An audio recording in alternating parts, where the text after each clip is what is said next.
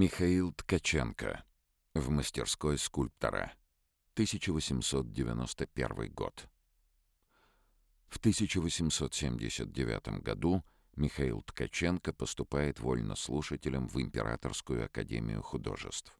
Через три года переводится в ученики и в 1887 получает большую золотую медаль и право на поездку в Европу. В мае следующего года – Ткаченко живет в Париже, откуда вскоре отправится на этюды в Нормандию. Вернувшись в столицу Франции, в Люксембургском музее, он сделал копию с пейзажа Леона Жермена Пилуза.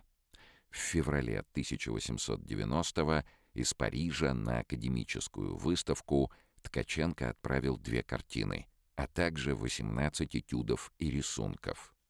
В начале следующего года выяснилось, что он должен был вернуться в Россию еще год назад.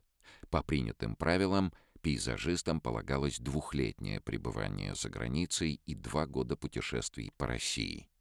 Ситуация была разобрана на собрании в Академии.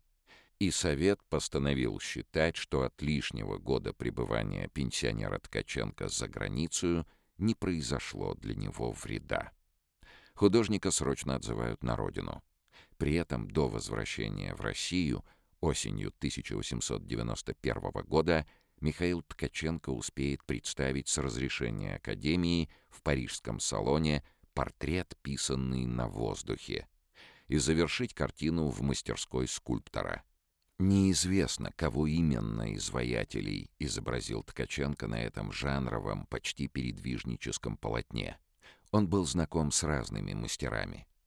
Несмотря на специализацию пейзажиста, художнику удалось выбрать верный ракурс, позволяющий представить интерьер всей мастерской и достоверно написать сцену работы мастера над рельефом.